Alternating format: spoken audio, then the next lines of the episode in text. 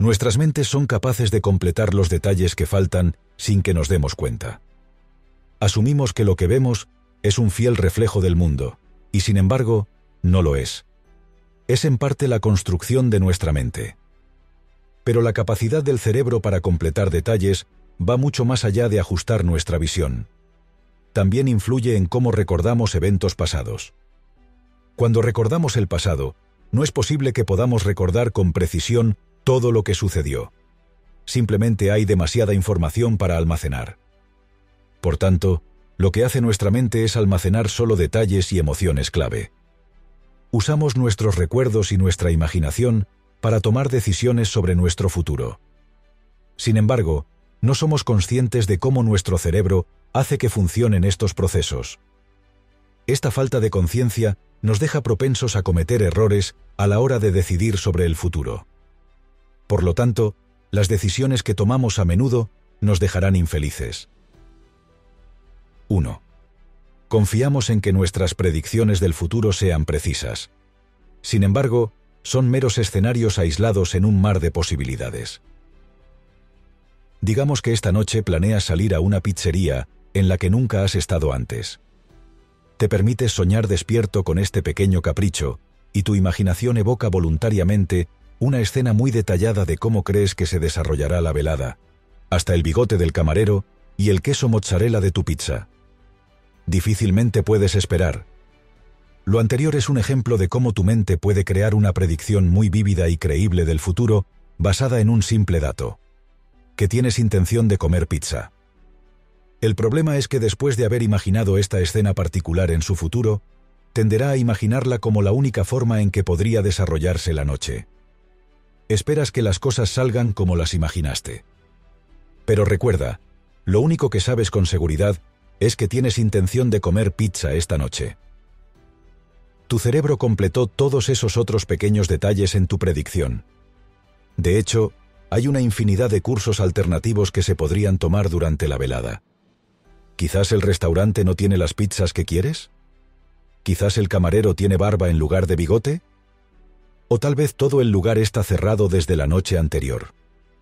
Y sin embargo, a pesar de estos futuros alternativos, probablemente seguirás considerando la fantasía que construiste como una buena suposición de lo que está por venir, y depositarás un grado injustificado de confianza en esta predicción. Desafortunadamente, esto se aplica a todas nuestras predicciones sobre el futuro. Se basan en gran medida en que nuestra imaginación completa útilmente los detalles, pero aún así ponemos nuestra fe en ellas. 2. Nuestro estado emocional actual influye en gran medida en cómo pensamos sobre el futuro, lo que nos lleva a cometer errores. La gente suele creer erróneamente que sus predicciones sobre el futuro son totalmente racionales, pero en realidad nuestro estado emocional actual influye fuertemente en cómo imaginamos los acontecimientos futuros. Por ejemplo, si te sientes lleno cuando estás en el supermercado, te resultará difícil imaginar sentir hambre en el futuro, lo que significa que tenderás a comprar comida insuficiente. ¿Por qué? Porque tu cerebro está mucho más preocupado por el momento presente que por el futuro. Este rasgo evolucionó porque es una necesidad para la supervivencia. Nuestros antepasados tenían que centrarse en el tigre dientes de sable que los acechaba en el presente, en lugar de soñar despiertos con el futuro. Esta tendencia es tan fuerte que ni siquiera puedes sentir hambre para hacer una mejor predicción sobre el futuro. Si te sientes de una manera en el presente, sin hambre, no puedes imaginar sentirte de otra manera en el futuro. Hambre. Esta tendencia se extiende más allá de la simple comida. Nuestro estado emocional también puede influir de otras maneras en nuestra percepción del futuro. Por ejemplo, si se siente enojado y piensa en algún evento futuro, digamos, una presentación importante en el trabajo, probablemente lo verá bajo una luz bastante sombría, tal vez prediciendo que será una experiencia desastrosa en la que nadie lo escuchará. Este pesimismo podría hacer que te preocupes innecesariamente por esa presentación, e incluso podrías cancelarla por completo, cuando con toda probabilidad saldrá bien. 3. Deberíamos valorar los productos en función de cuánta satisfacción obtenemos por nuestro dinero, no de cuánto ha aumentado su precio. Cuando vemos un producto con una etiqueta de precio, normalmente tenemos una intuición de si el precio es justo o no. Pero ¿cómo decidimos esto? La mayoría de las veces utilizamos una simple vara de medir. ¿Este artículo cuesta más o menos que en el pasado? Si el precio ha subido, tendemos a sentir que ahora está sobrevalorado, mientras que si el precio ha bajado, sentimos que estamos obteniendo una ganga. Digamos, por ejemplo, que hay dos paquetes de vacaciones idénticos pero con precios diferentes. El paquete A, que cuesta 500 pero se redujo de 600.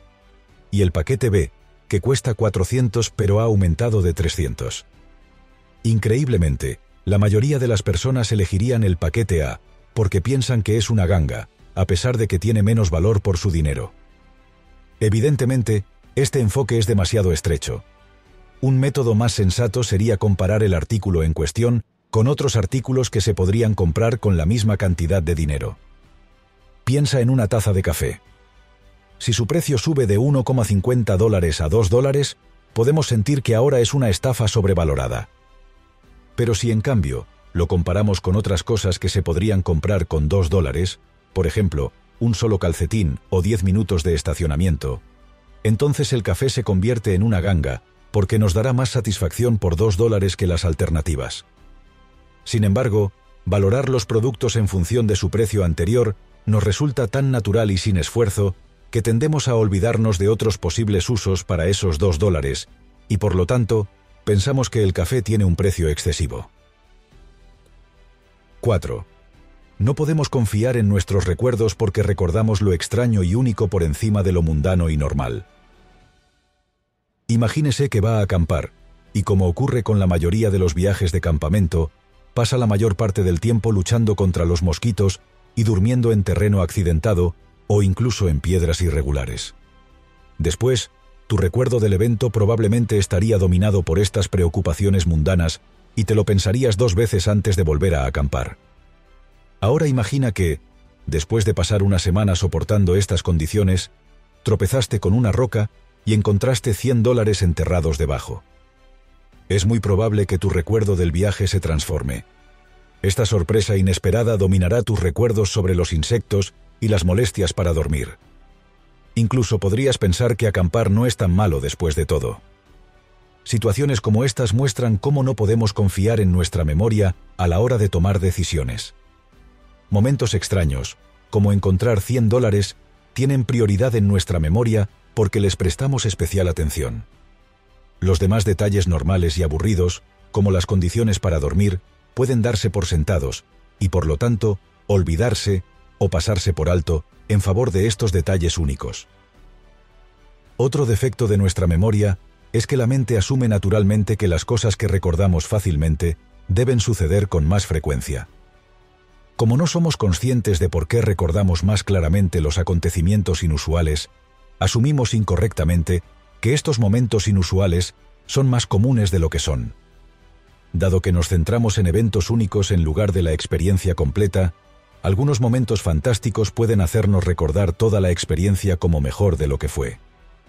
Juntos, estos dos factores nos llevan a recordar erróneamente experiencias pasadas.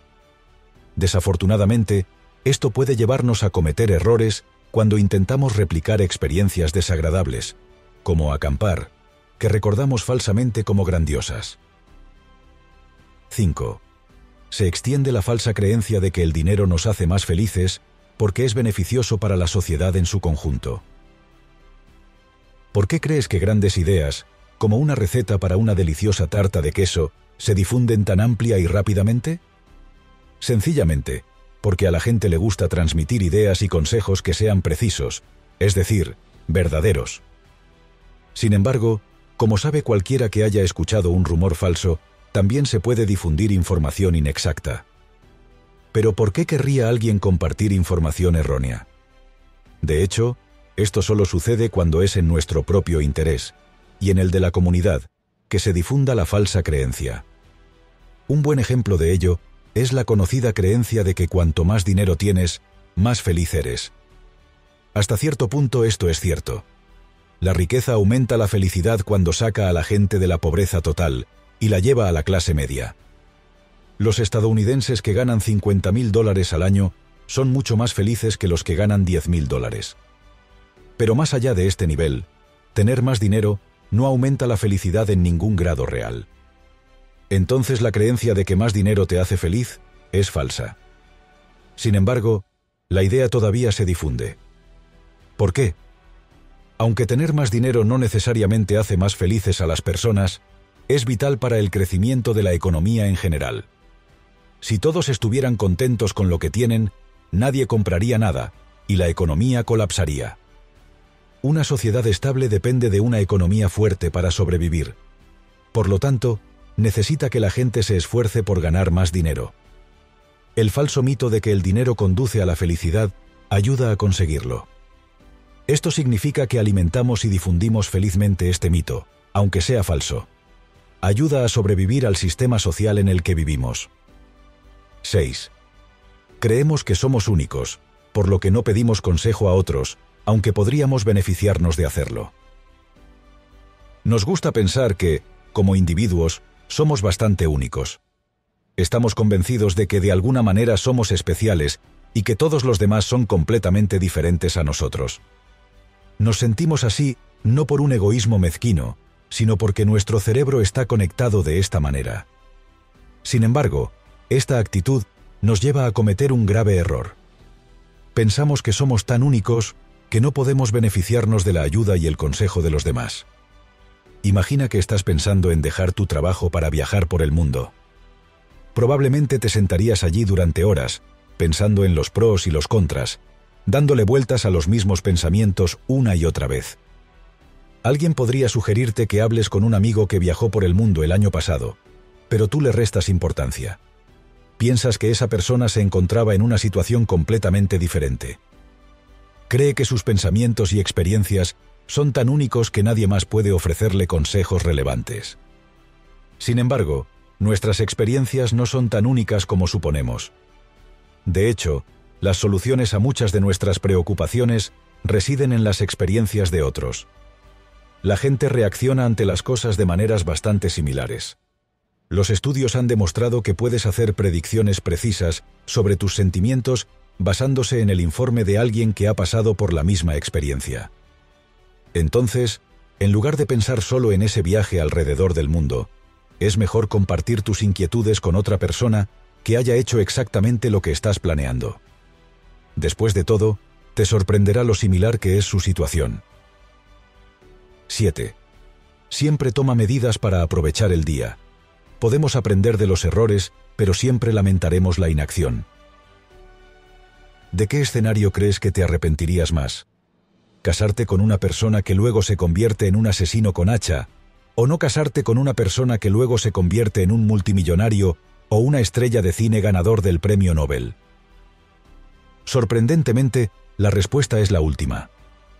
Esto se debe a que nuestros cerebros están fundamentalmente programados para hacer que incluso las malas decisiones parezcan mejor en retrospectiva.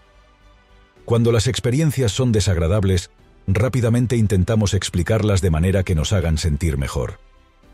Entonces, aunque casarnos con ese asesino con hacha puede haber sido un error, siempre podemos decirnos a nosotros mismos que somos más fuertes gracias a eso, o que hemos aprendido algo valioso. Por ejemplo, reconocer los signos de psicosis en otras personas. Lamentamos más la inacción, porque a nuestras mentes les resulta más difícil generar visiones positivas de eventos de los que no tenemos conocimiento de primera mano. Nuestros cerebros no pueden extraer los aspectos positivos de no haber hecho nada. Esto significa que cuando dejamos de casarnos con la estrella de cine, simplemente nos arrepentimos, sin poder decir que aprendimos algo de la experiencia. Sin embargo, rara vez nos damos cuenta de que nuestra mente funciona de esta manera. Los estudios muestran que las personas creen que se arrepentirán más de las acciones tontas que de la inacción, lo que puede hacernos más reacios a intentar algo de lo que no estamos seguros.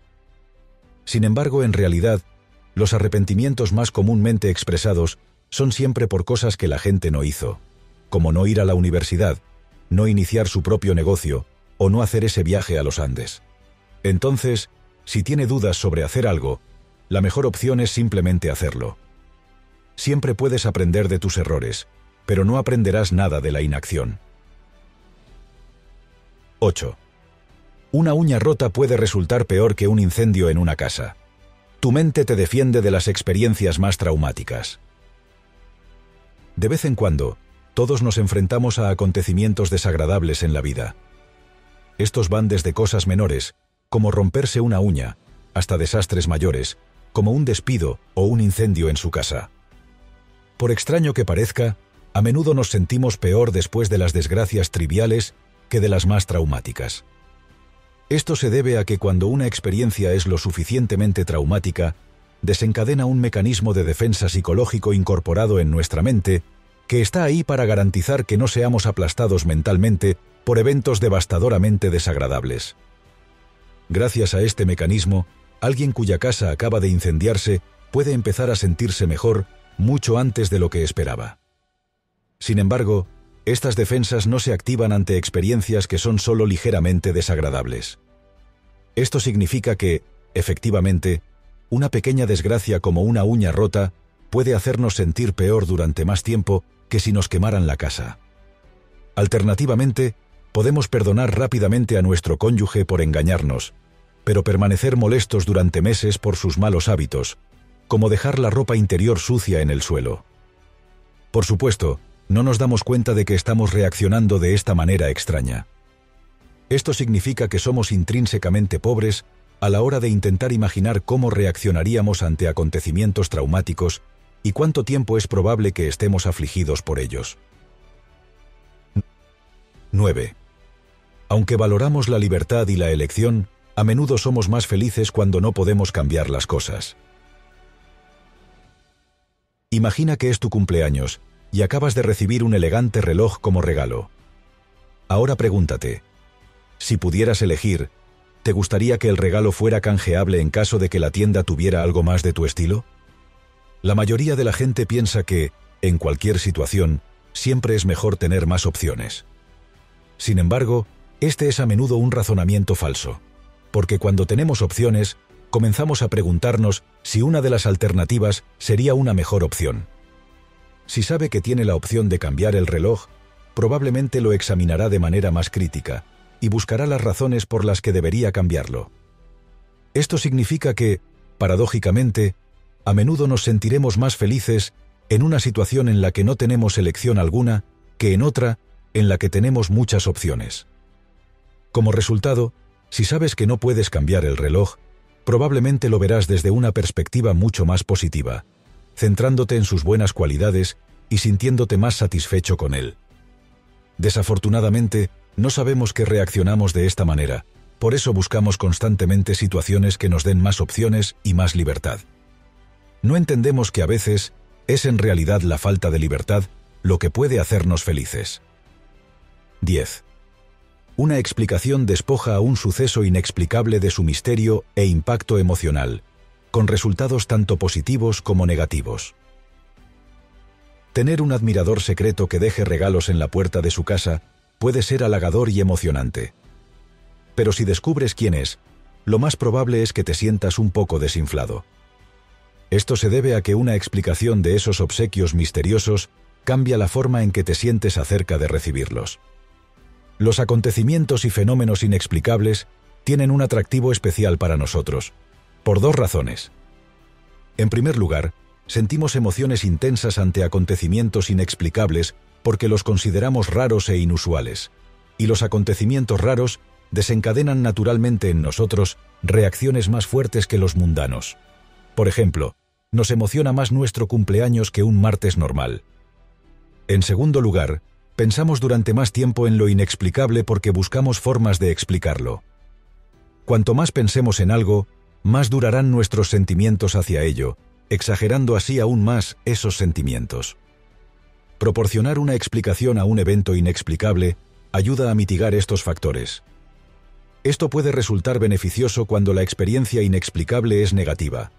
Por ejemplo, explicar y discutir un evento traumático, como un accidente automovilístico, suele ser beneficioso para las víctimas. Sin embargo, de la misma manera, si el suceso inexplicable nos hace felices, entonces la explicación puede privarnos de esta felicidad. No saber quién es tu admirador secreto probablemente te hará sentir curioso pero feliz al reflexionar sobre quién podría ser. Sin embargo, tan pronto como descubres que es el primo de tu compañero de cuarto, el misterio y su impacto emocional desaparecen.